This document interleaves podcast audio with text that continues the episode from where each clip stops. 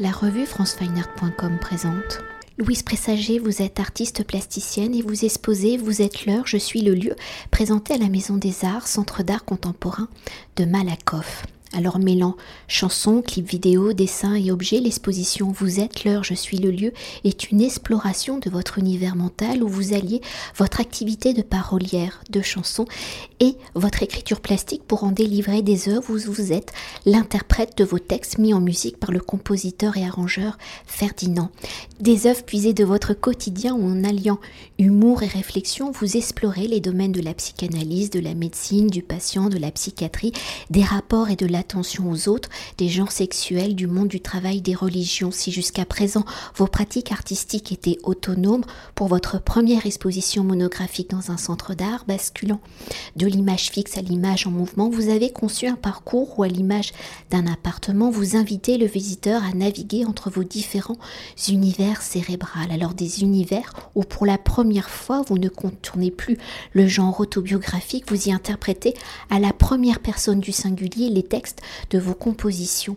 Alors dans un premier temps, pour décrypter votre univers, dans ce lien étroit de l'écriture plastique et de l'écriture parolière, littéraire, comment l'écriture de chansons a-t-elle façonné votre pratique écriture plastique?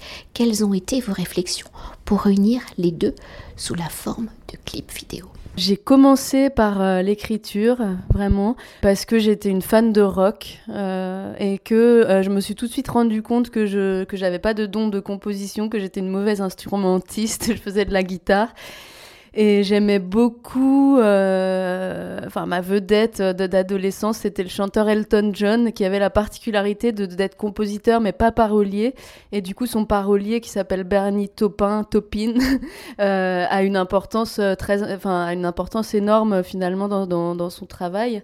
Et donc j'étais très fascinée par ce duo parolier-compositeur. Euh, et du coup, c'est ce qui m'a permis de voir vraiment le métier de parolier comme quelque chose qui pouvait être une activité à part entière, euh, qui faisait que je, je, je, ne me voyais pas poète, par exemple. Je savais que j'écrivais, mais que j'écrivais vraiment des paroles qui étaient, enfin, qui pour moi étaient destinées à être mises en musique.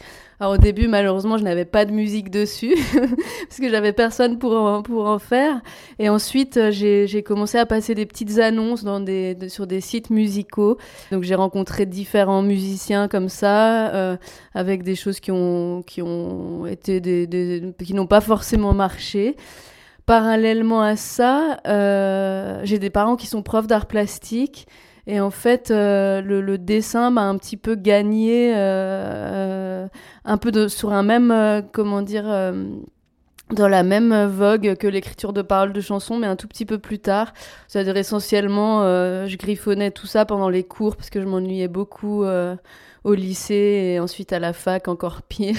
Donc du coup, c'était vraiment quand je dis dans la marge de mes cahiers, c'est un truc qui apparaît beaucoup dans l'expo. C'est vraiment, euh, c'est pas une métaphore, c'est la réalité. C'est-à-dire que vraiment, euh, euh, les dessins comme les paroles ont vraiment commencé dans les marges de mes cours. voilà, où j'écrivais donc des paroles de chansons, je dessinais mes profs, je dessinais des trucs qui, se, qui, qui me passaient par la tête comme ça. Euh, voilà, et beaucoup plus tard, euh, donc quand ma carrière au niveau des arts plastiques avait mieux, mieux débuté que celle euh, dans la musique, j'ai rencontré Ferdinand, qui est donc le compositeur avec lequel je, travaille depuis plusieurs années maintenant. Et voilà, ça a été la, la rencontre assez décisive au niveau musical. Et il m'a beaucoup soutenu aussi sur l'aspect visuel des choses, c'est-à-dire que ça, c'est quelque chose qui l'intéresse. Donc voilà. Pour continuer, pour évoquer donc votre univers plastique, vous avez élaboré votre écriture en développant un graphisme simple, proche de l'illustration, en reprenant et en réinterprétant les signes de la culture populaire. Alors par cette synthèse se situe entre fiction et réalité, entre premier et second degré, vos œuvres interpellent l'œil du regardeur, menant celui-ci à la réflexion. Alors que vos œuvres soient dessins, vidéos, objets, dans vos analyses des comportements de la société, comment avez-vous conçu votre écriture plastique pour qu'un graphisme simple, voire codifié, s'impose à vous? Et comment les signes, les stéréotypes de la culture populaire, comme le dessin animé, peut-être la bande dessinée, sont-ils des sources d'inspiration. Alors pour la première question sur la conception du, graphisme, euh, en fait ce qu'il faut savoir c'est que je dessine extrêmement mal, c'est-à-dire on m'a régulièrement proposé par exemple de dessiner en direct, etc. C'est absolument impossible pour moi parce que en fait j'ai un style de dessin qui est très très brouillon euh, initialement, euh, mais en fait finalement c'est ça, qui a été ma force aussi, c'est-à-dire que je retravaille énormément les dessins et que je vais vers l'épuration en fait, c'est-à-dire que je pars d'un dessin qui peut être euh, un peu compliqué et je l'épure, je l'épure, je l'épure jusqu'à arriver à quelque chose qui me paraît être, euh, simple et, le plus direct. Voilà, bah, j'ai un travail du coup qui, peut paraître un peu simpliste, un peu, enfin c'est un reproche qu'on a pu me faire en tout cas, mais euh, moi, vraiment, justement, ça rejoint un peu votre question sur les cultures populaires. C'est que euh, dans ma tête à moi, même si ça n'a pas forcément été la réalité au niveau institutionnel, etc., euh, ce que je fais s'adresse vraiment à tout le monde et pas à une élite. Enfin, c'est quelque chose qui est essentiel pour moi. Et je veux vraiment qu'on puisse absolument comprendre tout le travail sans cartel, sans explication, que ce soit vraiment direct, quoi.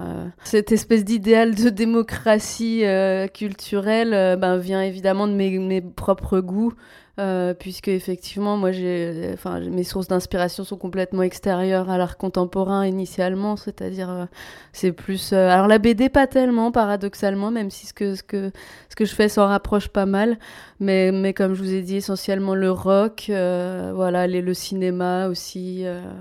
Et pour revenir à l'alliance de l'image vidéo et des textes de vos chansons que vous avez conçus donc comme des clips vidéo dans la multiplicité des interprétations graphiques des signes littéraires et dans le sérieux des sujets traités comme la maladie, comment injectez-vous donc cette pointe d'humour qui permet aux regardeurs de lire plusieurs niveaux de lecture et dans le mécanisme de création, comme dans l'univers musical, est-ce les paroles qui ont guidé l'image ou est-ce les images des images mentales qui ont guidé les paroles? Et peut-être peut-on s'intarder sur l'un des clips vidéo avec peut-être rendez-vous manqué ou bouée crevé ou je crois que j'oserais te dire je t'aime. L'humour euh, dont vous parlez est beaucoup plus présent dans le travail plastique que dans le travail d'écriture de paroles de chansons. Ce qui s'explique d'une manière assez simple, en fait, c'est qu'au départ, les paroles de chansons, je les écrivais pas pour les interpréter moi-même, je les écrivais pour des interprètes euh, masculins d'ailleurs. Euh, et en fait, j'assumais, ben, du coup, c'était, comment dire, comme ça passait par le filtre de quelqu'un d'autre qui allait donner corps au, au texte, j'assumais beaucoup mieux le côté autobiographique des textes puisque je savais qu'on qu'ils serait totalement imperceptible ensuite par l'auditeur.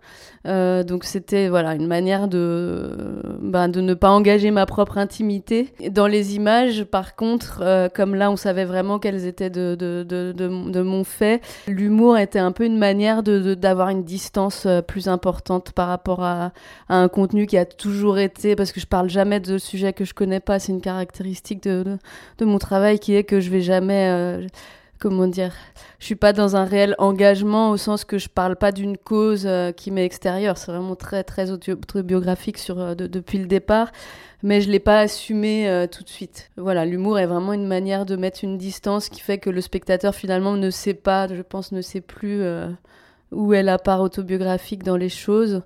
Euh, et là, le fait d'interpréter les chansons moi-même euh, ben, me, place face à ce, à ce truc où, où, ça devient intime, où même les images deviennent plus intimes. Quoi. Et peut-être pour euh, évoquer l'aspect graphique de vos œuvres avec le dessin et l'image vidéo, quand je pense au clip vidéo Rendez-vous manqué et au dessin Les aventures de Super Malade, ces œuvres sont-elles pensées simultanément ou est-ce le dessin qui est à l'origine de la vidéo? Parce qu'on retrouve le même personnage. La réponse va être compliquée parce que le, personnage a existé avant le clip. Le personnage, en fait, je l'ai inventé pour mon psychiatre. Je lui avais créé un abonnement à une revue. Euh, euh, voilà, donc je lui faisais différents numéros d'une revue euh, qui s'appelait Classetu, je crois, et dans laquelle il y avait une publicité, euh, comme il y a parfois dans les revues, pour un magazine pour enfants qui s'appelait Les Aventures de Super Malade. J'avais créé des faux, fausses offres d'abonnement, voilà, avec différents cadeaux. si on s'abonnait pour six mois, on avait une boîte de Ritaline ou voilà, des choses comme ça. Donc ça, c'était l'origine de Super Malade. Ensuite, j'ai réutilisé ce personnage de super malade dans mon travail en, euh, psychiatrie euh, avec des patients.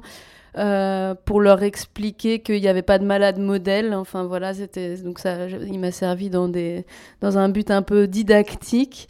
Et puis quand j'ai fait, en fait, j'ai écrit le scénario de, de Rendez-vous manqué sans ce personnage, c'est-à-dire pour moi c'était juste moi, mais j'avais pas pensé à ce costume. Et c'est au dernier moment que, que, que j'ai choisi de faire un peu de de faire euh, de tirer le clip vers le burlesque alors qu'au départ c'était quand même plutôt la vidéo la plus la plus sérieuse on va dire euh, en portant ce costume et en donnant encore à ce personnage et j'avais oublié une sous-question, mais vous avez peut-être répondu déjà euh, indirectement. Est-ce qu'on peut voir également vos dessins comme peut-être les storyboards des films à venir? Bonne question parce que les films à venir, là j'allais vous dire, les films à venir porteront sûrement sur les moutons. Il n'y a pas tellement de moutons dans l'exposition. Par contre, c'est vrai qu'il y a un lien important entre les, dessins et les vidéos.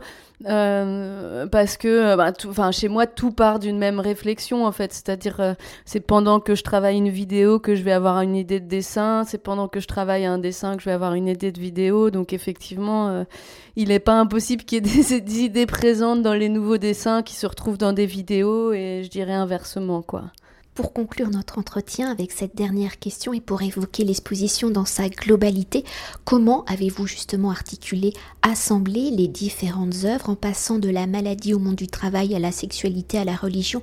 Comment les œuvres forment-elles un récit? Bon, je suis quelqu'un de très psychorigide, donc c'est vrai que d'habitude j'aime bien que les choses soient cohérentes, mais là je me suis quand même fait violence dans la mesure où le parcours fléché que j'ai organisé laisse quand même des initiatives aux visiteurs. C'est-à-dire que le visiteur a quand même un petit choix, qui est déjà de l'heure à laquelle il vient, et puis euh, du, parcours qui va, qui va emprunter dans l'exposition. Alors après, dans ma logique à moi, dans mon idéal, j'aimerais que le visiteur commence par la salle d'attente, je pense, du psy. Euh, parce que c'est l'endroit euh, bah, qui finalement mène à, tous les autres endroits. C'est-à-dire que je passe donc de cette salle d'attente au cabinet du psy, dans lequel je vais raconter des souvenirs qui se retrouvent dans un autre espace qui est celui du jardin, avec les clips boués crevés. Je crois que j'oserais te dire je t'aime. Le, le, cabinet du psy qui peut mener à l'hôpital psychiatrique si les choses tournent mal.